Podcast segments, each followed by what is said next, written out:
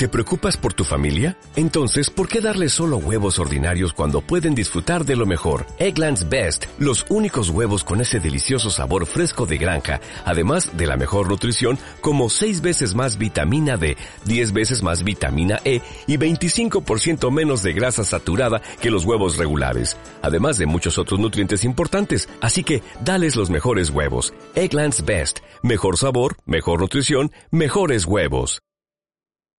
Thank you.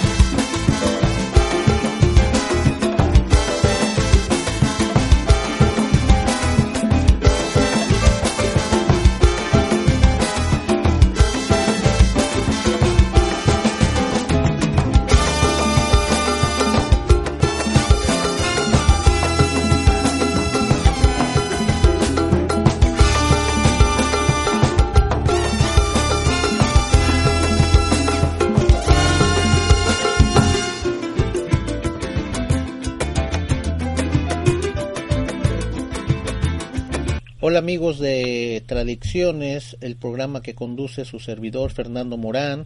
Estamos una vez más con las entrevistas y en esta ocasión tenemos a Atenea Corlum.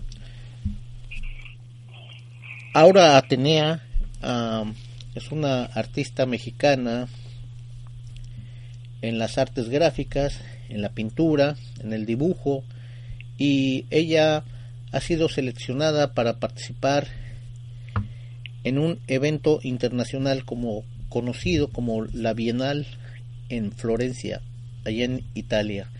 Entonces, pues la tenemos aquí en la línea y vamos a conversar un poco acerca de su trabajo, de su trayectoria, de sus aspiraciones y en especial qué es lo que está haciendo para poder asistir a esta Bienal allá en Florencia. Hola Tenea, ¿cómo estás? Hola, muy bien, maestro Fernando, aquí muy contenta de poder estar en su programa, le agradezco infinitamente el espacio y pues aquí presentes. Muchas gracias.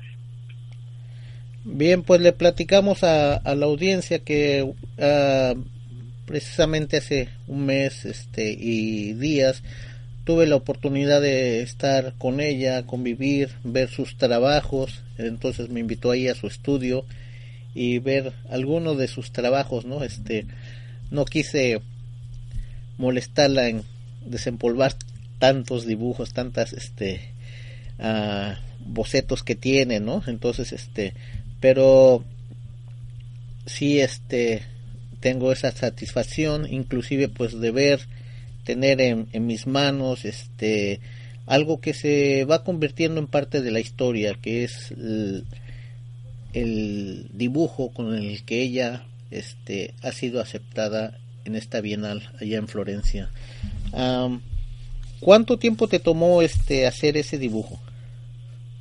Ah, pues fíjese que más o menos lo realicé en un periodo de tres semanas, sobre todo porque hay que empezar a, desde que empiezas el, el, el concepto, la idea que te haces de la cabeza, haces un boceto y posteriormente a eso empiezas a buscar eh, pues imágenes este eh, que te ayuden a componer toda la obra. En este caso yo siempre tengo como esa manía de, de empezar a tomar fotografías eh, a mis sobrinos, este, cuando salgo de viaje igual a todos los elementos. Me encanta mucho como todo ese símbolo nacionalista, ¿no? En cuanto a lo que son los nopales o, eh, o los órganos, que son todo ese tipo de, plantas. Y de pronto empiezo a hacer una recolección de imágenes. Y ya posteriormente a eso, pues hago como mi archivo. Y ya cuando uno empieza a tener esta idea de, de lo que va a concebir o a realizar, ya empiezo yo ahí a buscar en ese archivo. Y pues más o menos me, me eché como tres semanas en realizar la, eh, lo que viene siendo el, trabajo, el cuadro, y principalmente, mm, pues como usted sabe, me encanta mucho el, el gis pastel. Entonces también eh, mezclo mucho gis pastel con tintas y eso también, o sea, hay que darle como que su tiempo y su proceso para que para que cada elemento vaya conformando la pieza. Así es, maestro. Bien, pues vamos a hacer una pequeña reseña de, de esto que hablamos porque ah, cada X tiempo se celebra ahí en Florencia una este una bienal, ¿no? Exactamente. Y obviamente este se lanza una convocatoria y, participan artistas de diferentes partes del mundo. Exacto. Que no es tan fácil que te acepten, ¿no? Debido, digamos, a, a, la gran cantidad de artistas y pues a, a lo difícil, ¿no? Digamos, para un jurado, para a este escoger no este a los artistas que eh, posibles participantes no porque no todos este asisten no ah, pero si nos platicas un poco de la historia es cómo es de que te, te enteras cómo es de que ah, te nace la inquietud de pues digamos voy a ver si este me aceptan o no sé o sea si nos puedes platicar un poquito acerca de de, de todo este proceso y, y, y, qué es realmente lo que te inquieta ir ahí. Ajá. Hace aproximadamente unos, que será como un año, año y medio, este, decido empezar a participar en, en lo que son distintos, eh, por así decirlo, concursos eh, o también en distintos eventos artísticos. Eh, confieso que antes no tenía mucho la, seguridad de presentar mis trabajos. Yo creo que el artista siempre se está exigiendo constantemente y a tus ojos le falta y le falta y dices, no es suficiente, me falta y me falta trabajo.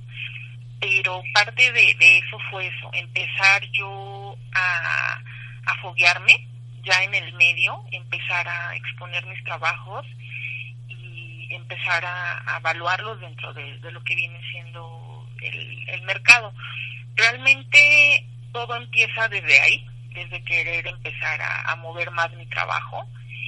Y pues había empezado con eventos nacionales, ¿no? Y desgraciadamente no, no había podido yo eh, ser seleccionada dentro de México. Y me llegó, ya sabes, la mayoría de las redes sociales, que, que pues por ahí de pronto te, te salen los eventos. Y decidí buscarlo más, o sea, buscar su página oficial y, y ver de qué se trataba.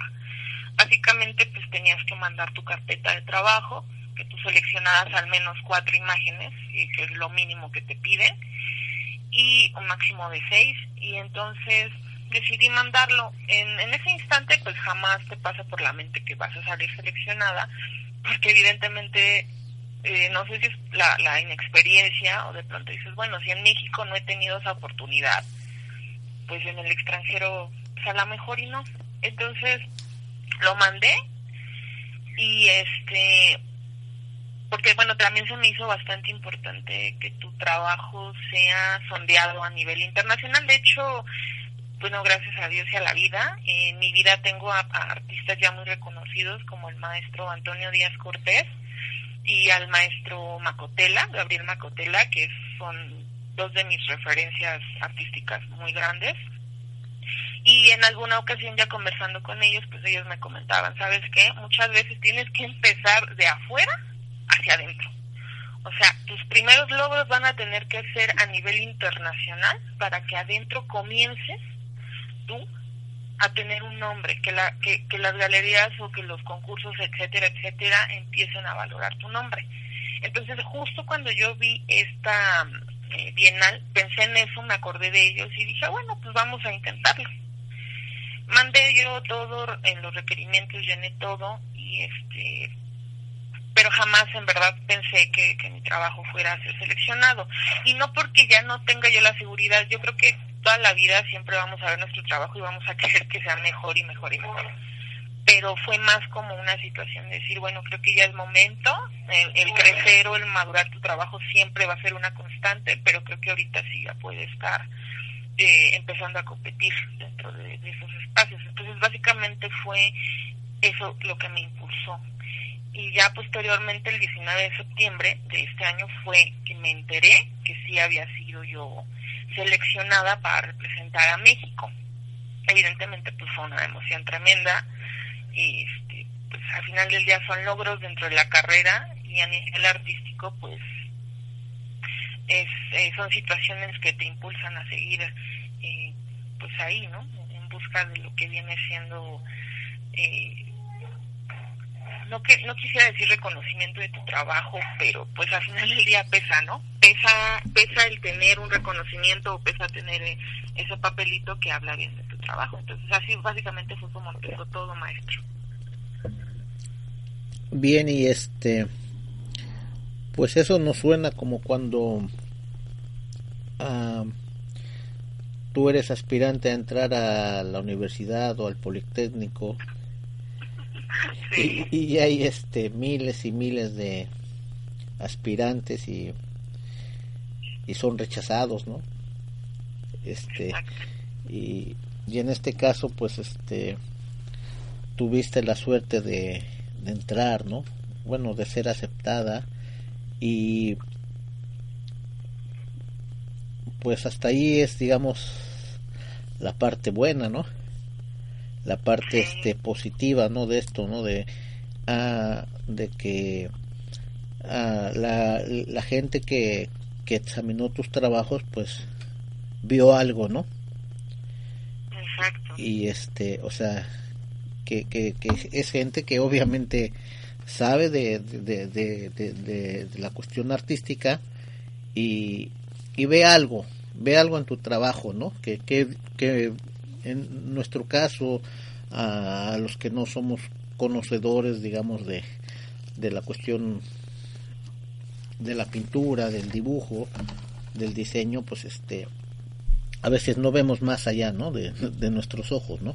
No, no, no tenemos uh, la suficiente educación para uh, o el conocimiento para apreciar, ¿no? Este, este arte, ¿no? Pero pues también pues viene la, la, otra parte, ¿no? Este, soy aceptada, pero ahora tengo que primero este cubrir los otros requisitos, que es pagar una inscripción. Claro. Y, y lo otro pues costear el viaje, ¿no? Porque claro. uh, uh, lamentablemente este uh, pues no somos un país que que apoyen a nuestros artistas, ¿no? Cada cuando cada vez vemos que, que lo que primero que se recorta es el gasto a la cultura, ¿no? A las instituciones y entonces este pues a, no hay muchos apoyos, ¿no? Para los artistas, ¿no? Claro, claro y evidentemente ese es un gran problema porque yo creo que el trabajo artístico pues es tan válido como cualquier otro, ¿no? Mucha gente considera que, que la cultura eh, pues no, no tiene gran importancia, pero yo siempre he dicho que es lo que estabiliza a la sociedad emocionalmente. Si no tuviéramos esas, esos apoyos visuales, eh, yo creo que la ciudad realmente nos absorbería más en todo sentido pues sí, así es, ha sido una contraparte bastante, a pesar de, de lo frustrante que pronto pueda tornarse, de decir, híjole, no tengo la cantidad, este, sí llega un punto en el que te ayuda esta experiencia a crecer mucho, a madurar mucho, a este, aprender a tocar puertas, a aprender a, a pues a presentar tu trabajo para que la gente vea que lo que estás llevando pues está representando a México y sí, sí evidentemente viene esta contraparte un poco compleja a veces, ¿verdad? A ratos. Bien, y pues Ah, háblanos un poco de, de tu de tu trayectoria, de, de tu obra, porque pues también sabemos que este precisamente en el extranjero pues hay algunos cuadros tuyos, ¿no? Sí, sí, por allá por Chicago tenemos algún algún cuadro que fue subastado. Eh, esto, si no me equivoco, ah, fue en el 2013, me parece. Ahorita les confirmo. Y pues básicamente fue para... Ah, no, a ver, fue en el 2000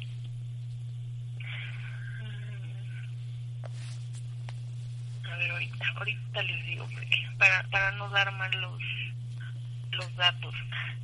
Y sí está eh, eh, fue subastado en el Esclef de la OC de la Yusa que es si no me equivoco es una especie de línea de hoteles. Eh, esta subasta fue para beneficencia entonces de aquí se fueron algunos trabajos para, para Chicago y pues tuve la oportunidad de poder mandar un cuadro que era homenaje justamente a Adolfo Besmoga, eh, ya que principalmente es en uno de los artistas que yo eh, me baso, me baso bastante y debido al, al manejo de líneas en el que él trabaja, principalmente el manejaba. Eh, sabemos que Alfobes Mogar estuvo trabajando en la Secretaría de Educación Pública ya por el año de 1918 eh, y él decide en este sentido pues anexar a la educación básica en un área de dibujo. Él consideraba que, que el poder hablar sobre el dibujo dentro de las artes eh, bueno, más bien dentro de la educación mexicana, pues ayudaría a que no se perdiera esta identidad. Y bueno, recordamos que en 1920 es cuando más se toma este estandarte de la identidad mexicana, ¿no?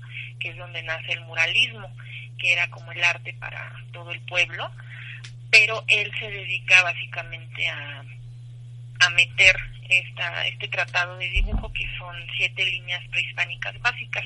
Él se pone a estudiar evidentemente muy a fondo todo lo que los, ahora sí que las culturas prehispánicas hacían o retrataban dentro de sus eh, vasijas o dentro de sus este, estelas, etcétera, y logra ver estas siete líneas básicas que son pues la línea recta, la línea zigzag, la línea curva, el espiral, la línea ondulada y a partir de esto él dice que con esas siete líneas todos somos capaces de dibujar. Entonces, en esta situación, él empieza a manejar en este tratado cómo es que debes de usar tú las líneas para componer algo. A mí me pareció fascinante, yo creo que Adolfo Besmogar es de los artistas que casi no tenemos mucha referencia de él y bueno, ahorita es como comercial, pero justamente ahorita hay una exposición en Bellas Artes de él y que de hecho termina mañana, pero ahí podemos ver como muy retratado esta parte, evidentemente pues vamos a encontrar un poco de, todo su trabajo, de toda su trayectoria y podemos encontrar y ver referido sobre este tratado de dibujo que yo les, les comento. Básicamente mi obra figurativa eh, se basa eh, bastante en, esa área.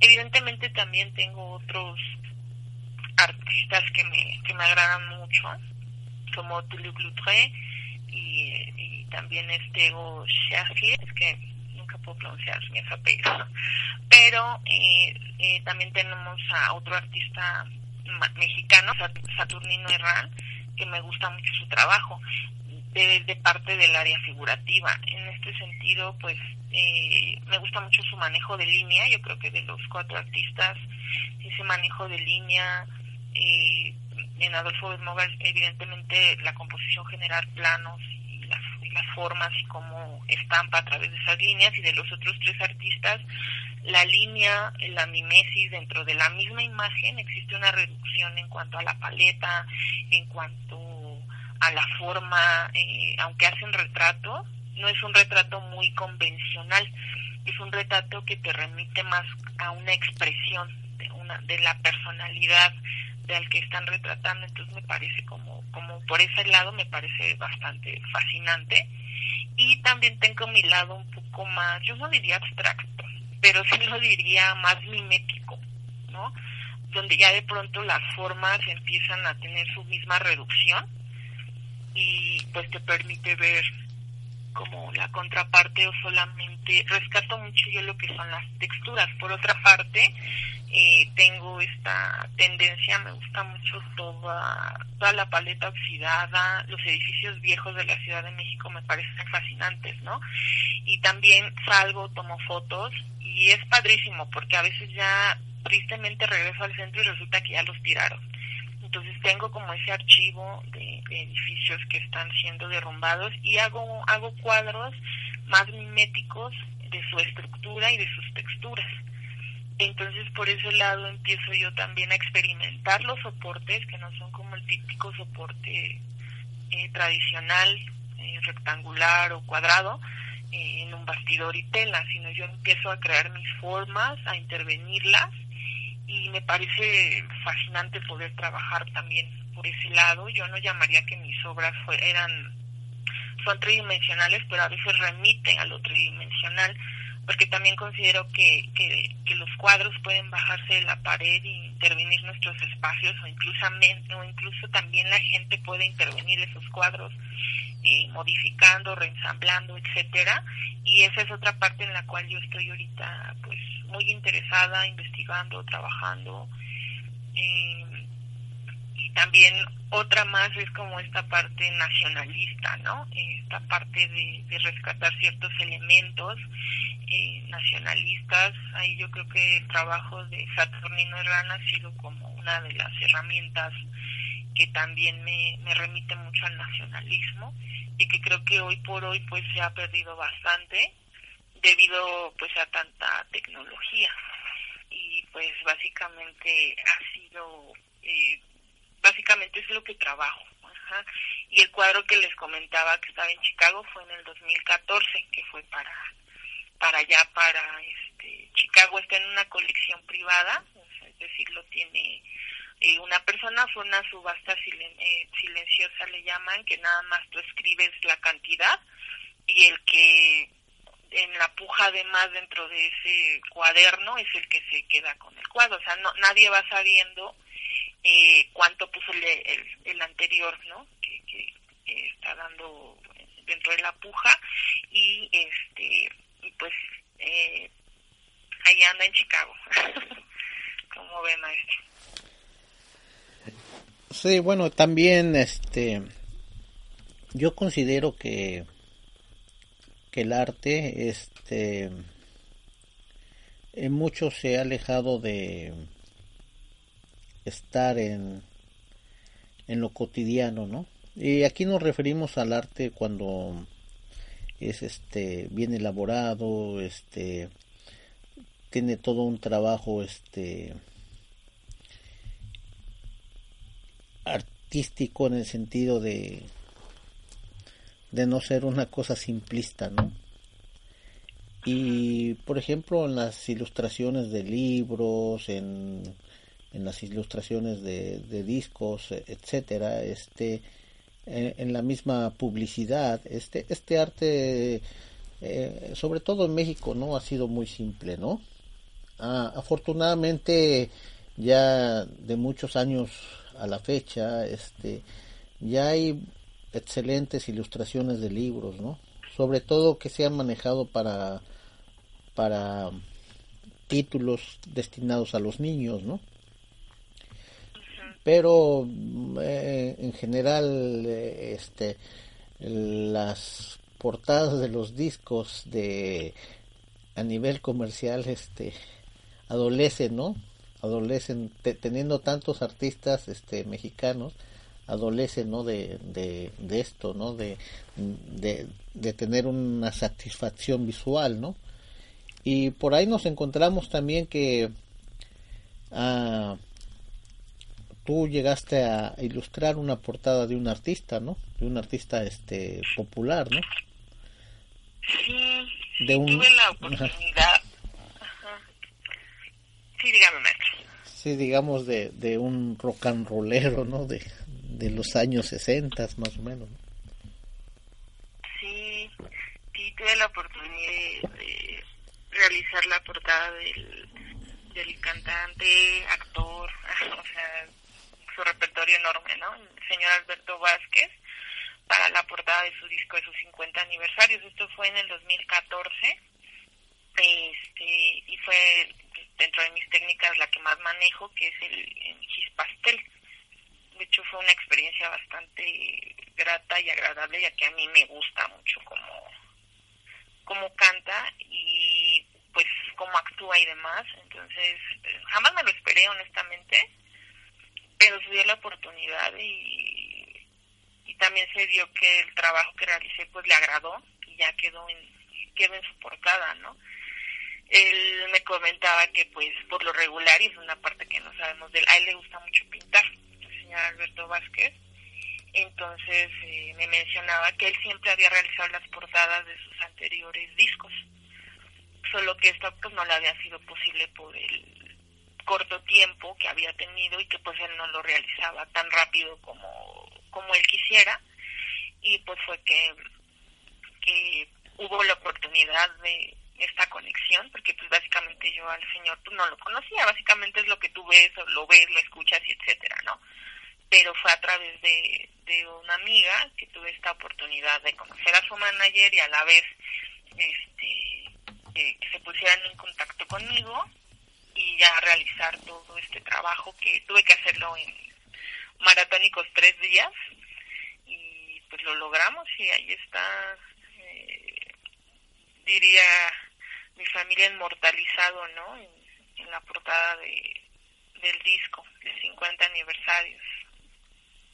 Así como ves. Y, y ahorita que tocas el tema de, de la familia, pues este...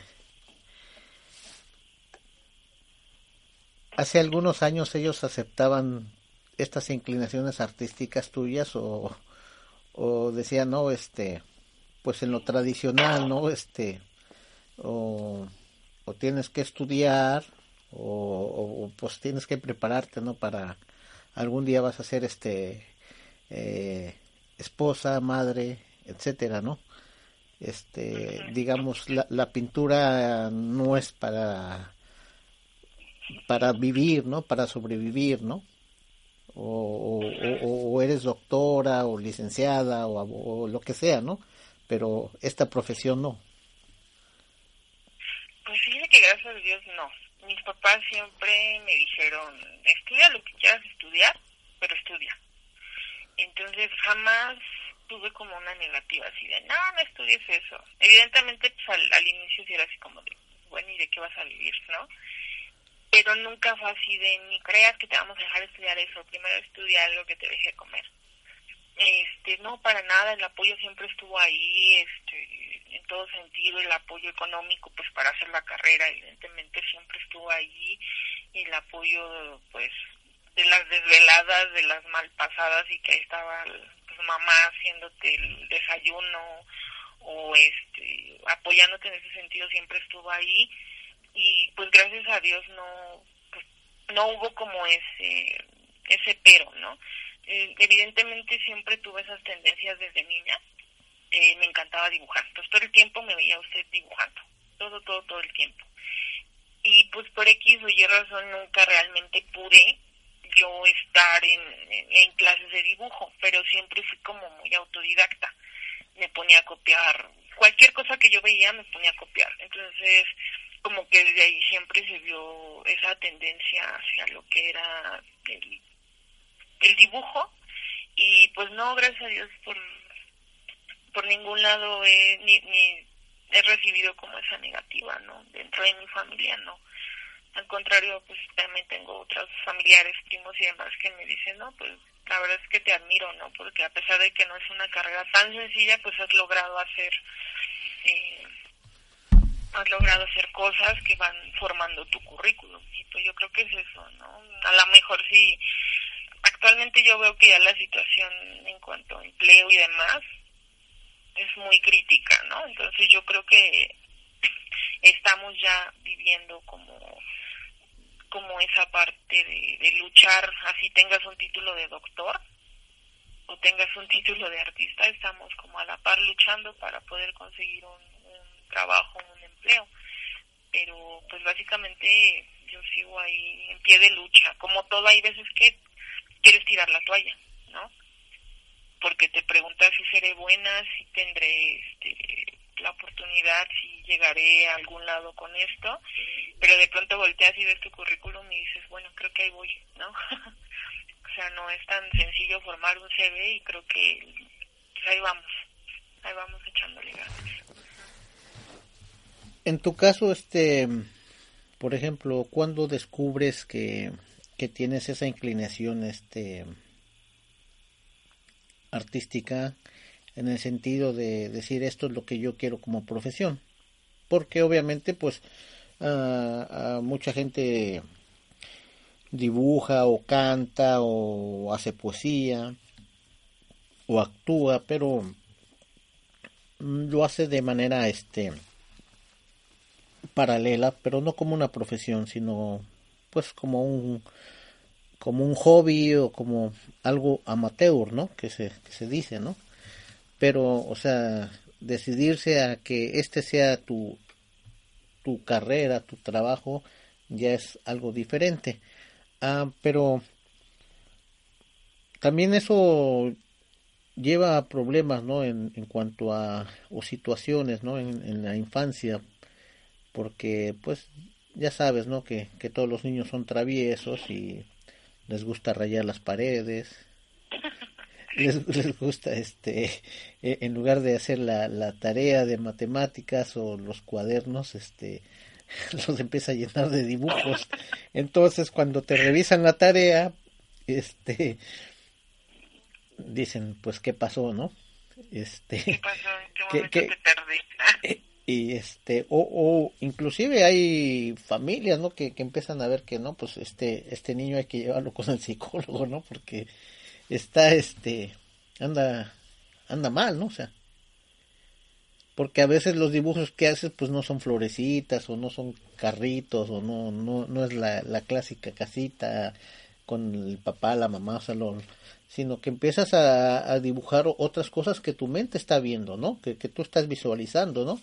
Y entonces empiezan a decir, pues, oye, ¿por qué está dibujando nopales o, o, los cactus, ¿no?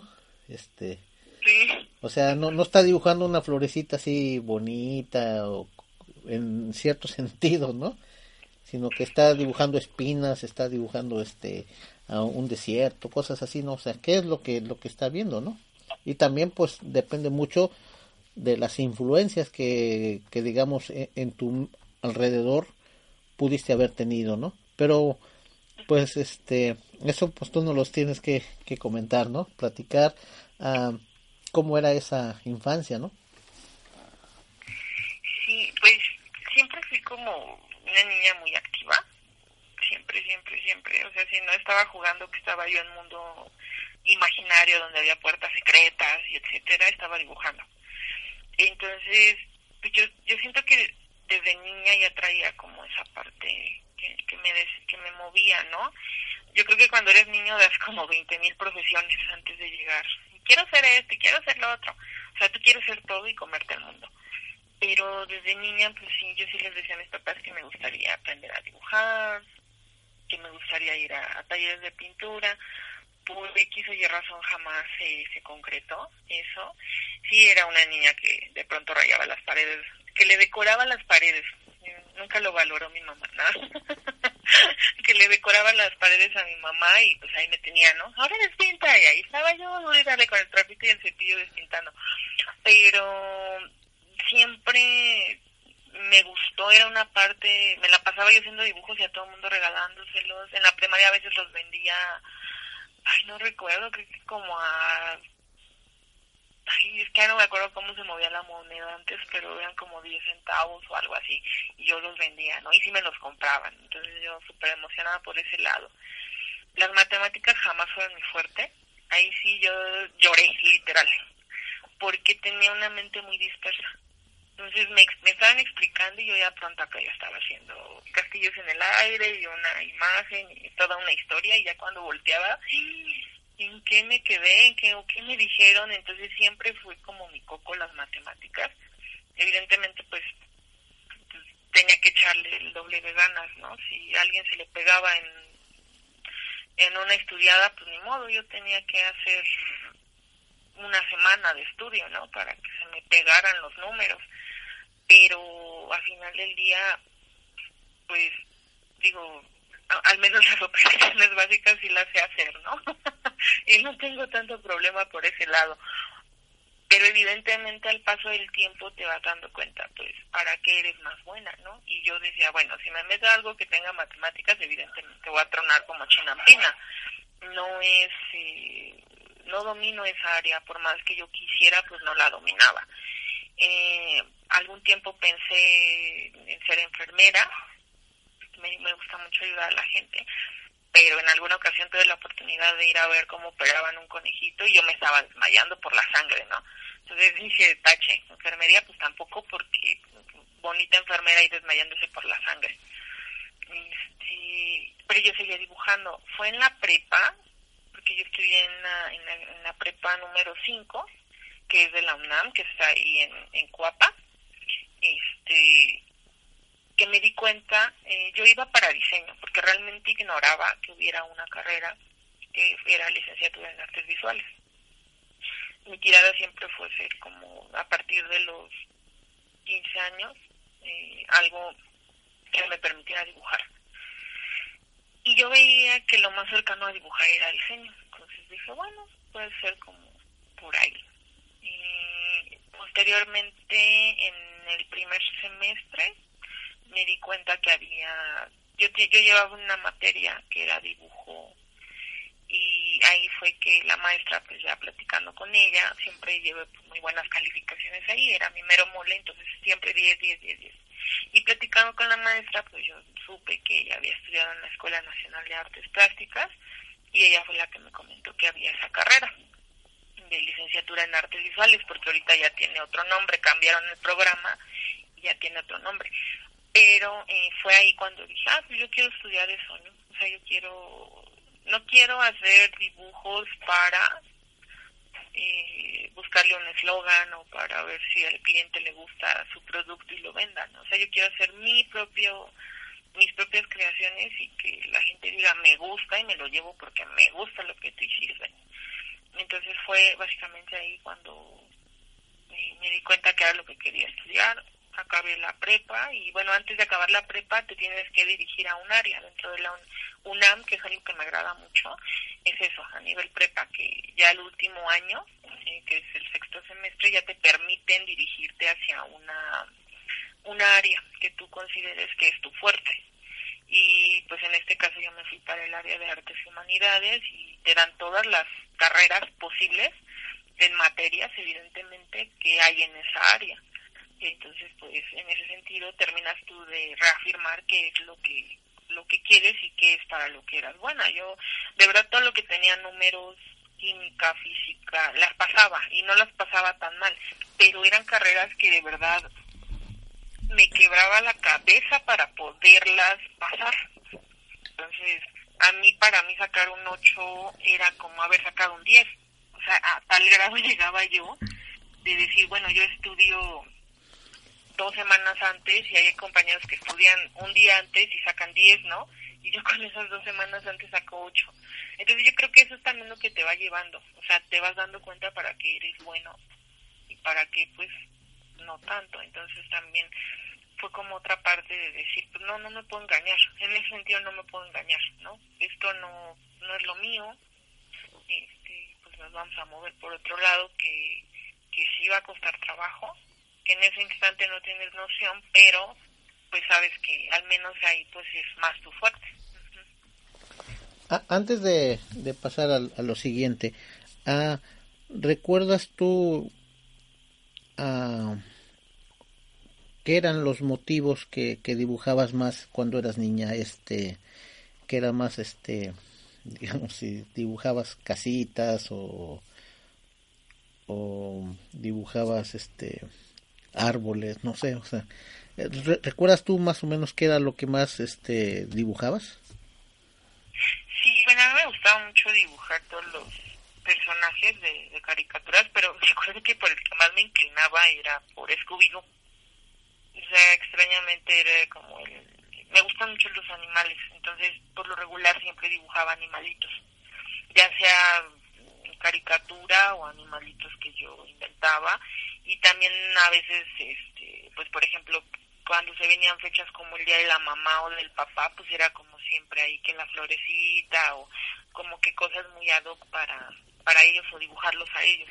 Pero básicamente pues eran más los, los animales, ¿no? Que, siempre me han gustado mucho, mucho.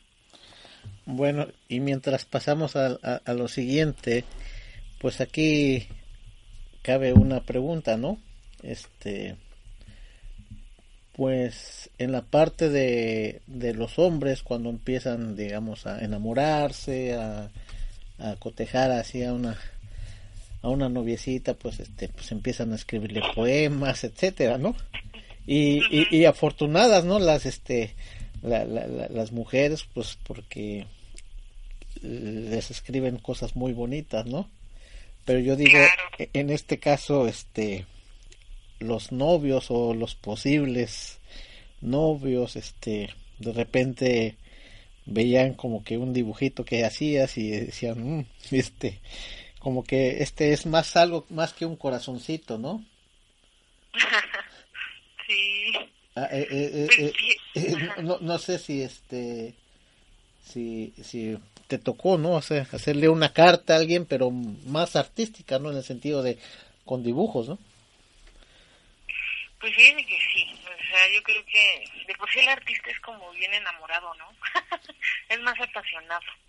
Entonces, este, pues sí, los primeros amores es como que yo sí, ahora que, que ya tengo mis 30 años, hago como una regresión a los 15, este, y te das cuenta que sí, o sea que si eres más intenso que cuando te enamoras, te enamoras, pero compasión. Y, y yo recuerdo mucho eh, a una persona que con él, bueno, a él escribí, incluso, digo, yo no soy poeta ni nada, pero como usted dice, eh, le escribí ciertas cosas y de hecho ahí tengo el panfletito, ¿no? A mis 15 años, igual con, con dibujos y canciones y se lo entregué y, todo. Y este, lo recibió muy bien, evidentemente es de los primeros amores y, y pues no hubo como como la respuesta que yo esperaba, pero tampoco hubo como groserías de su parte, que también eso fue pues bastante bastante agradable. Y pues sí, de, de ya cuando pasa el tiempo, igual eh, siempre he sido como muy detallista. Pero curiosamente, y ahí viene la, la historia más curiosa, eh, mi actual pareja, que ya es con el que pretendo casarme y todo, estamos en planes. Y a él lo conocí por un dibujo eh, que yo hice, justamente es de la serie de, del cuadro que se fue a Chicago, que se llama Estas sí son mexicanas, y que retoma un poco el trabajo de Adolfo Smogar. Y uno de sus cuadros, yo en aquella época, hace tres años, ya casi hace tres años, este, estaba en una fundación, entonces decidí para recolectar fondos donar un cuadro y en, en esta fundación pues se hizo una rifa y resulta que mi pareja se gana el cuadro. En ese entonces pues yo ni, ni lo conocía, era hijo, es hijo de una eh, compañera de la fundación y yo no la conocía ni siquiera a ella. Entonces pues ya en esa ocasión va por mí otra compañera y me dice, mira, se ganaron tu cuadro, porque curiosamente el, ese cuadro llevaba un año, o sea, se hacían rifas periódicas, pero no salía el cuadro. La primera vez que salió ese cuadro, yo me lo gané, maestro. o sea, yo el cuadro que yo doné, me lo gané. Entonces todos dijeron, no, no, no, no, no, no, tienes que sacar otro, eso no se vale. Y el cuadro ahí se quedó.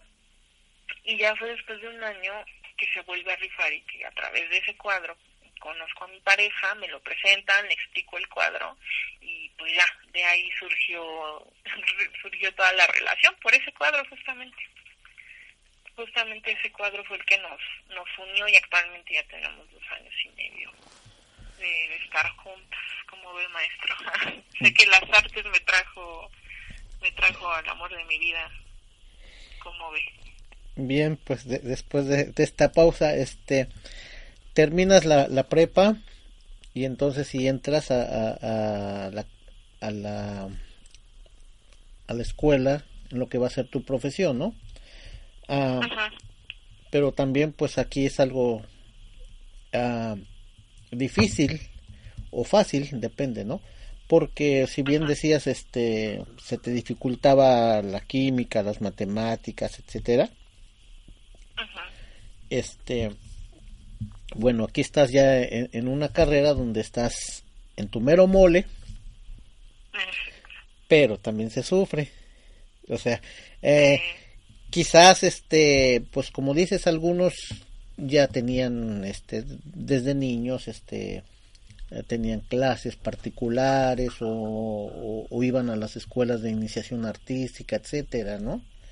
Ah, pero Ah, entonces quizás pues había, digamos, conocimientos básicos, ¿no? De, de, la combinación de los colores, e, etcétera, ¿no?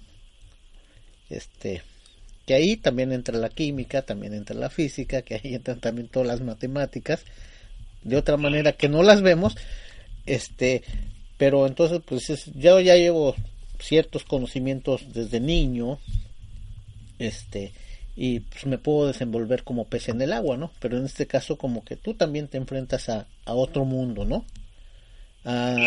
donde también este pues también ya hay otras situaciones porque a lo mejor ya tienes que trabajar o, o, tienes que este hacer otras actividades este como pues algunos ya casados etcétera no e, entonces este cómo fue la escuela ya este a nivel profesional para ti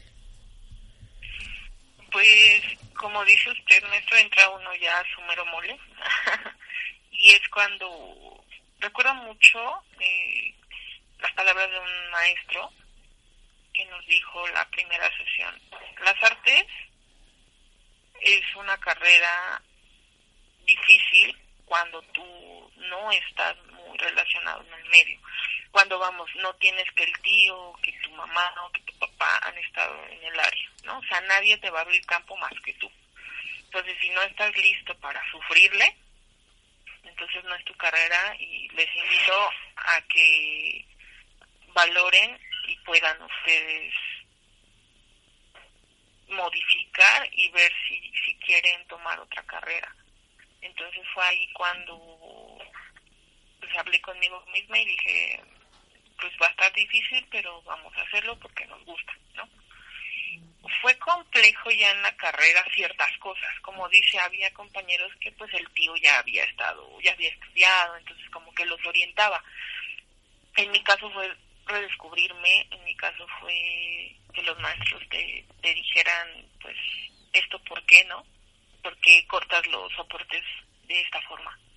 Y que tú no supieras ni por qué. Entonces, pues porque no me gustan las formas cuadradas. Pero eso no es una una respuesta válida, ¿no? Y te quedabas así como de Santa Virgen, ¿no? O sea, realmente empezar, sobre todo, yo creo que a mí lo que más me costó trabajo siempre fue la parte del proceso creativo.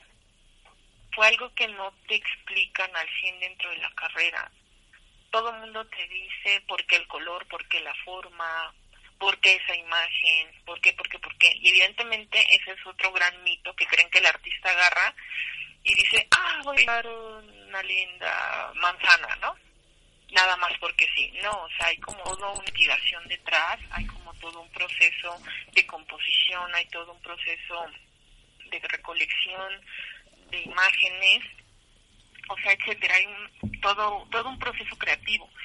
Pero al inicio creo que fue a mí lo que más me costó. O sea, yo terminé saliendo de la carrera y de verdad me sentía confundida, porque me di cuenta que yo, yo como alumna no había generado mi proceso creativo. Que, los, que la gran mayoría de los maestros querían que yo siguiera su proceso creativo. O sea, si yo no le metía color a una pieza, la maestra, o sea, había una maestra que no me aceptaba mis piezas pero para mí en ese instante y en esa pieza no era elemental el color. Entonces, al paso del tiempo me di cuenta que realmente no me ayudaron a generar o a cuestionarme o a crear mi proceso creativo. sino a vivir su proceso creativo. La gran mayoría, no todos. Yo siento que hubo maestros muy buenos, como el profesor este Guadarrama, Javier Guadarrama, él me decía, él me cuestionaba mucho, ¿no? Y me decía, ¿y por qué esto? ¿Y por qué lo otro? ¿Y por qué aquello? Y a veces yo sufría porque yo decía, Dios mío, o sea, es que no sé qué responderle, ¿no? Y por más que yo leía estos libros de composición y etcétera, pues no era la respuesta, o sea, no era la respuesta a la pregunta que él me hacía, porque no era una parte técnica, o sea, porque la parte técnica la vas a encontrar en un libro, pero no vas a encontrar nunca en un libro tu proceso creativo, esa identidad, esa manera de manejar todos los elementos técnicos que ya están en un libro. Entonces, por ese lado fue lo que a mí más me costó. Realmente las materias yo las llevaba muy bien, sin ningún problema, las disfrutaba mucho. De mis, de mis materias favoritas pues estaba historia del arte, ¿no? Era como lo que más me gustaba.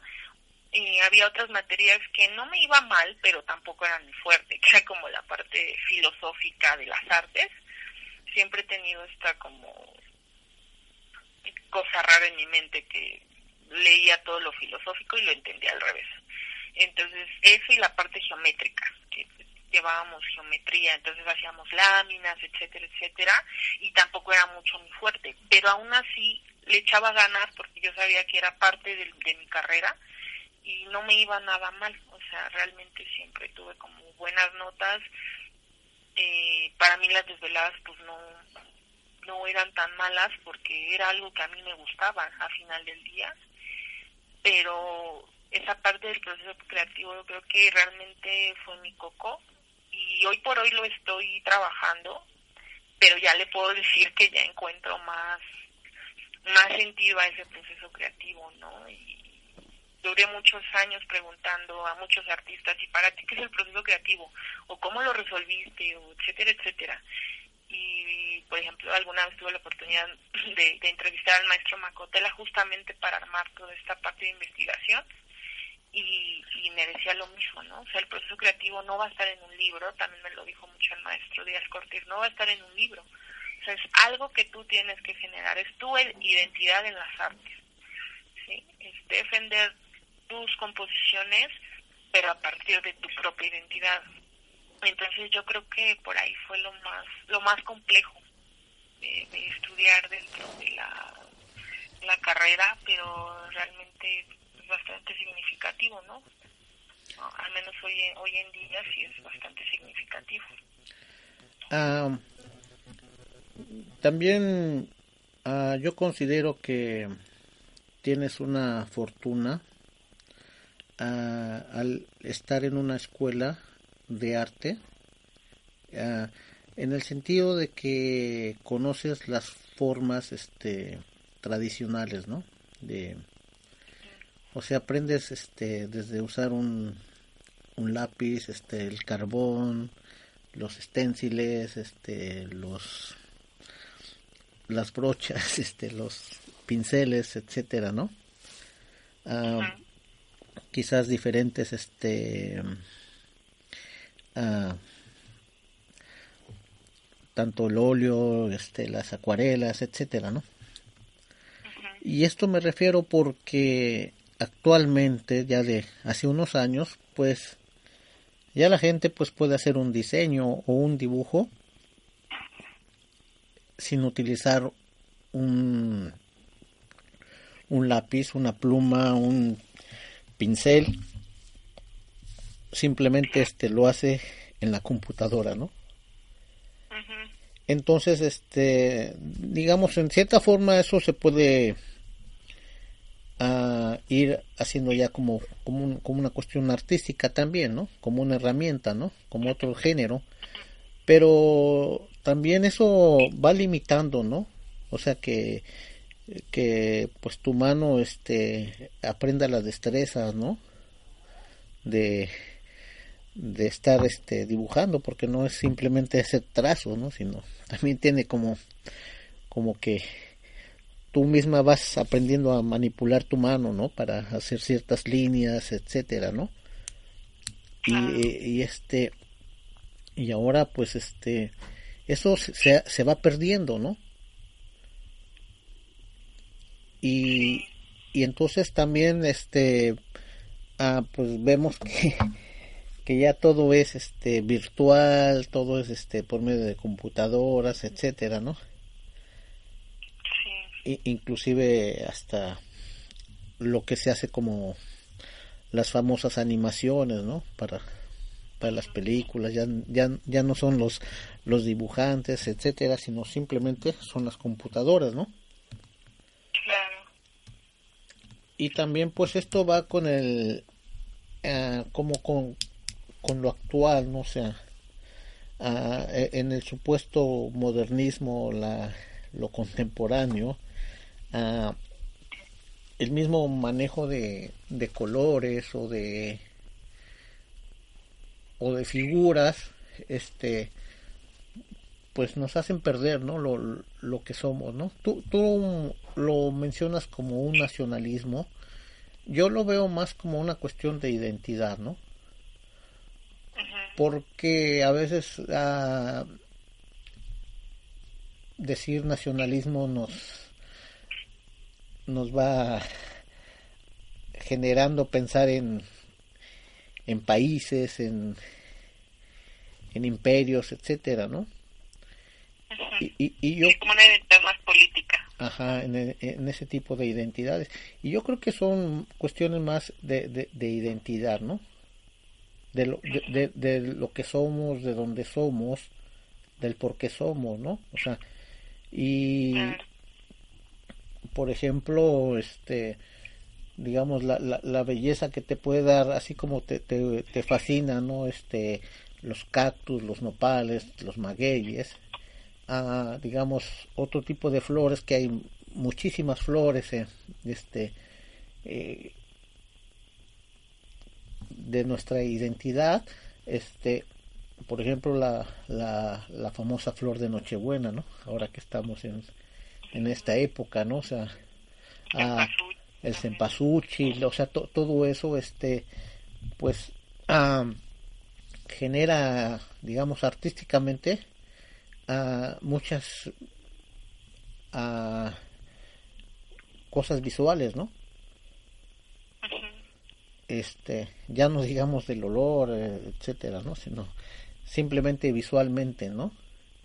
E, entonces, este, pero eso lo vamos perdiendo, ¿no? También, ¿no?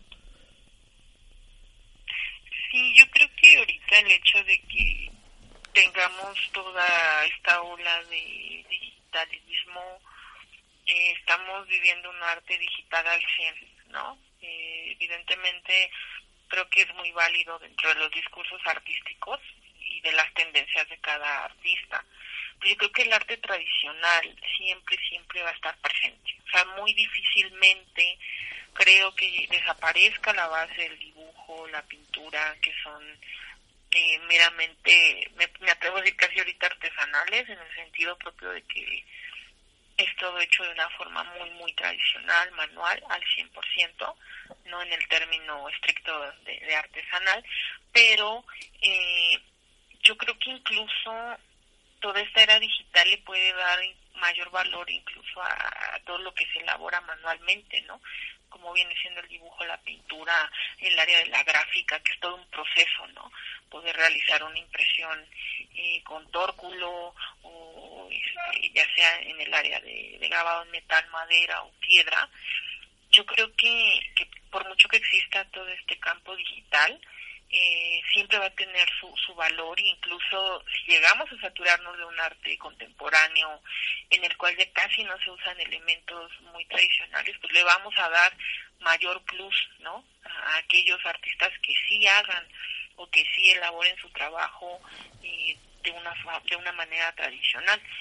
Evidentemente no podemos negar que estamos en una era donde donde todo lo digital empieza a facilitarnos los, los procesos, pero vuelvo a lo mismo, yo creo que cada artista eh, va a tener eh, el criterio para, para ver si forman o no parte de, de este de este olaje y tiene que ver mucho con el discurso, con el interés, con mil cosas, ¿no? Que evidentemente mm, este proceso creativo va a depender de, las capacidades o de lo que quieras transmitir, pues yo siento que, que el dibujo siempre va a ser la base de, todo y muy difícilmente va a desaparecer.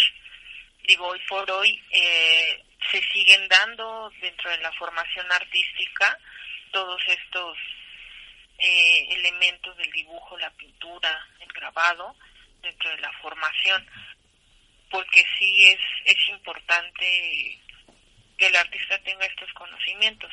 A lo mejor si no los aplica, pues pueden contribuir a su trabajo de algún modo u otro, eh, pero está ahí presente, ¿no? Y, y en esta parte que decía de la identidad, yo creo que sí como somos muy absorbidos eh, por los medios actualmente y por otras tendencias, pero aún así eh, pues siempre habrá yo creo que creaciones que nos remitan a esta parte de la, de la identidad, que son elementos que hasta hoy en día se siguen trabajando sin, sin ningún problema, ¿no? Entonces, yo sí creo fielmente que, que el, arte tradicional o el arte del dibujo, de la pintura, grabado, escultura, pues está va a estar siempre presente, ¿no? hace rato cuando mencionabas en dónde han estado algunos de tus cuadros, este, pues también, este, uh, nos falta conocer, este, dónde has tenido exposiciones de tus trabajos. Bueno, ahorita este año participé en una galería de la Roma que se llama Agua, Agua Fuerte Galería. Estuve presentando una pieza, he podido estar trabajando eh, también con las instituciones como el Instituto Politécnico Nacional, en el 2002 estuvimos por allá eh, exponiendo en la Escuela de Ciencias Biológicas, también trabajamos con la Casa de Cultura José Martín, esto en el 2009, he tenido también presentaciones en la Galería del Parque Ecológico de Xochimilco, también hemos sido invitados para participar con cafeterías en, en un café que se llama La Selva, eso fue en mis inicios en el 2008. También trabajamos con Galería Encanta. En el 2007 estuvimos participando, estuve participando en el Festival Universitario de Día de Muertos. Ahí estuve trabajando con algunos colegas, también con Canal 22 en su página, en su galería virtual. También hemos tenido y tuve la oportunidad de trabajar con presentar trabajos en el, en el MUNAL, en el Museo Nacional de Arte. Esto en el 2014, me parece. También hemos estado en, fue en el 2013 en el Museo Nacional, en Casa Talavera, en el 2013 también estuve ahí participando, esto por parte de, de una beca que gané sobre arte y género. Eh, patrocinada por Injuve y estuvimos ahí igual presentando un proyecto. También nuevamente en Casa Talavera en el 2012 trabajando en otro proyecto colectivo con eh, Trotamundo en el barrio de la Merced.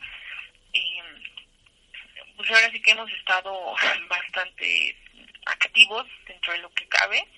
Ahorita estoy trabajando pues para lanzar ya mi primera exposición individual, todas las mencionadas anteriores han sido colectivas pero no por eso menos importantes, ¿verdad? Y pues evidentemente el, trabajo de una exposición individual es bastante, bastante eh, fuerte porque pues, bueno hay que hacer toda toda una serie amplia, pero estamos trabajando en eso.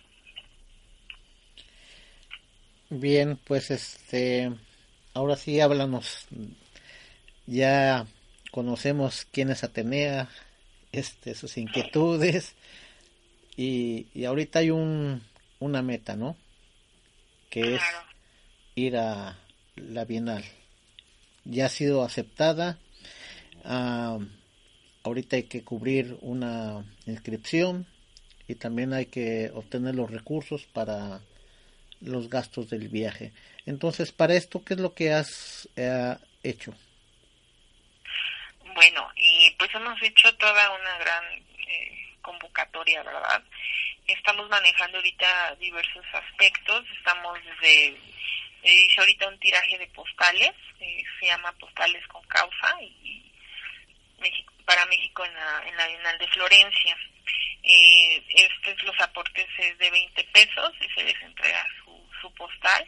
También estamos manejando los calendarios con mi obra, que es del 2017. Estos calendarios, ahorita ya terminamos un tiraje de 75, entonces vamos súper bien y vamos a sacar otro porcentaje para seguirlos vendiendo. Eh, también ahorita estoy eh, planeando, ya que quiero rifar un cuadro y los boletos pienso darlos en 500 pesos.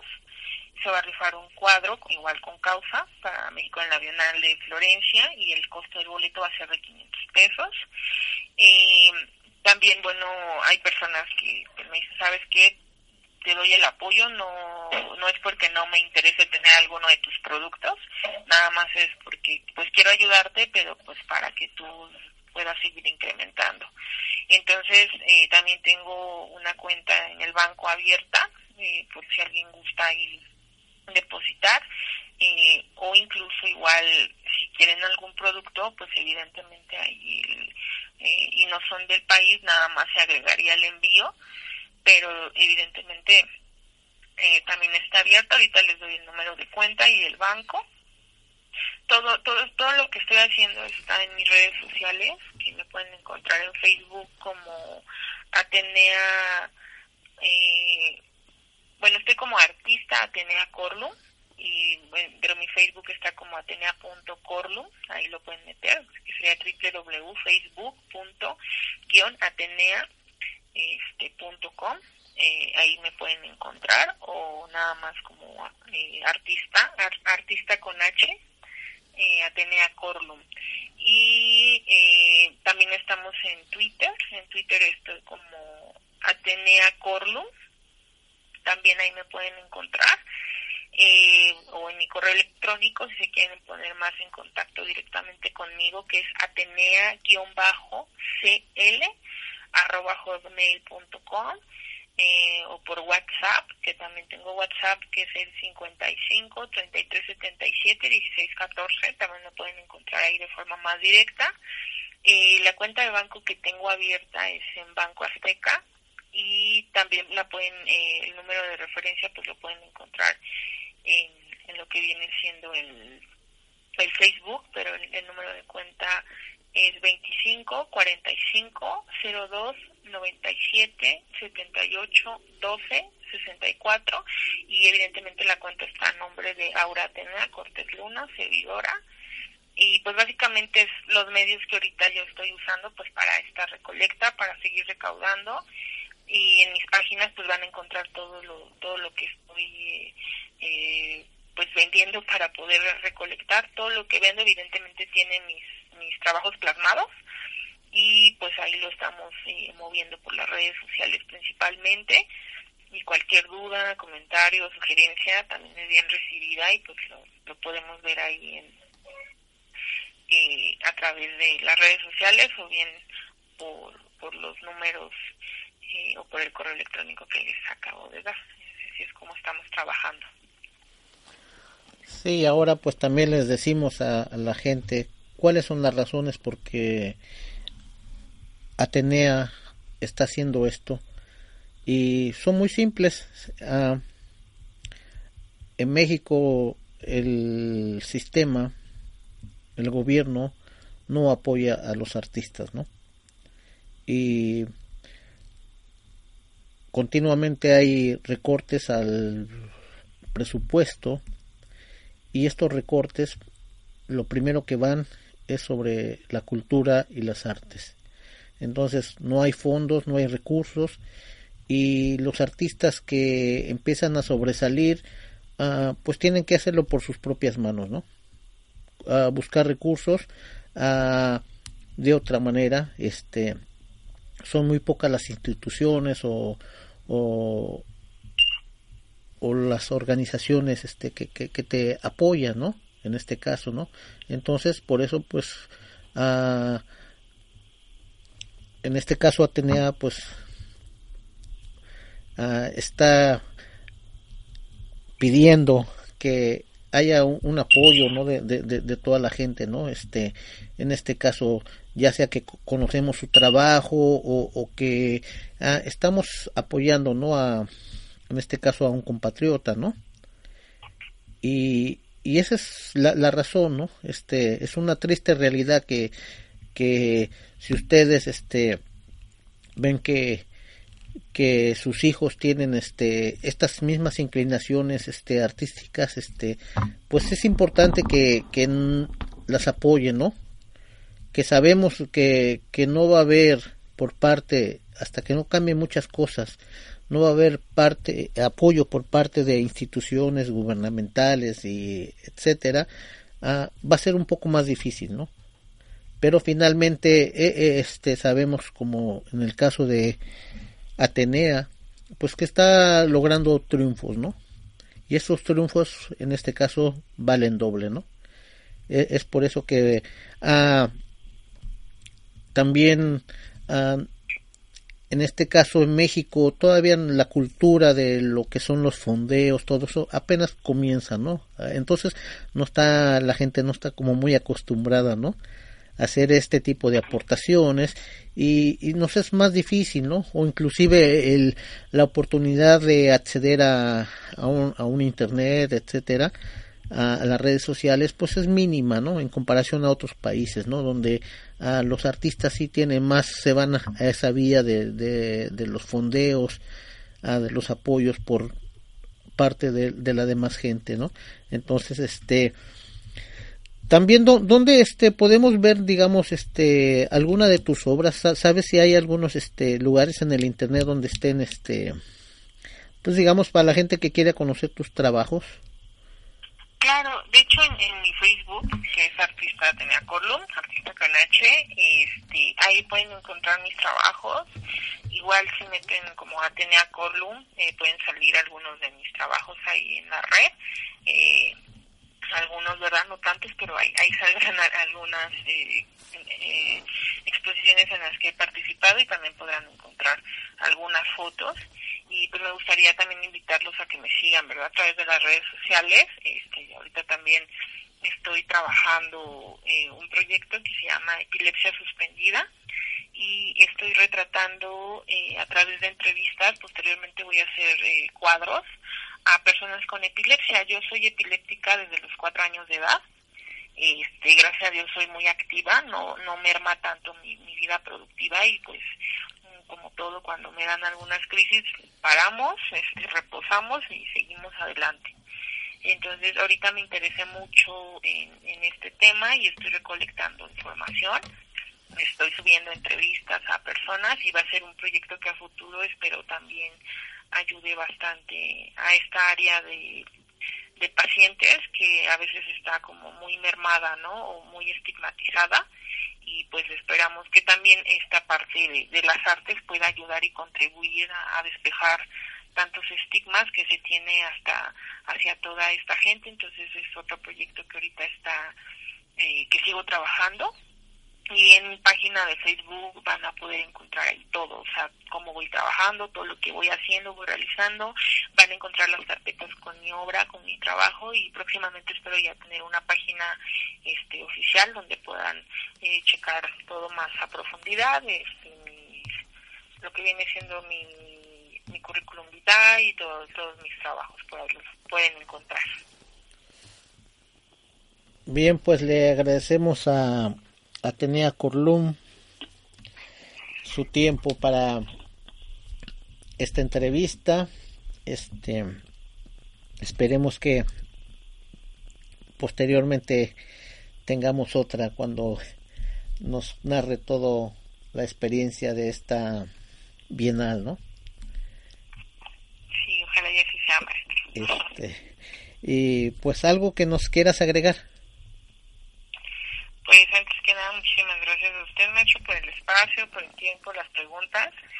Y pues nada más agregaría que el arte es para todos. Si tienes capacidad de sentir, tienes capacidad de disfrutar el arte y el arte es para humanizar. Así que los invito a que se involucren más con todos los artistas eh, que emergen tanto de de sus países, así como de México. Entonces ahí está la, la invitación para que vivan más de cerca el arte. Bien, pues muchas gracias, Atenea, y esperamos pronto que tener muy buenas noticias de ti.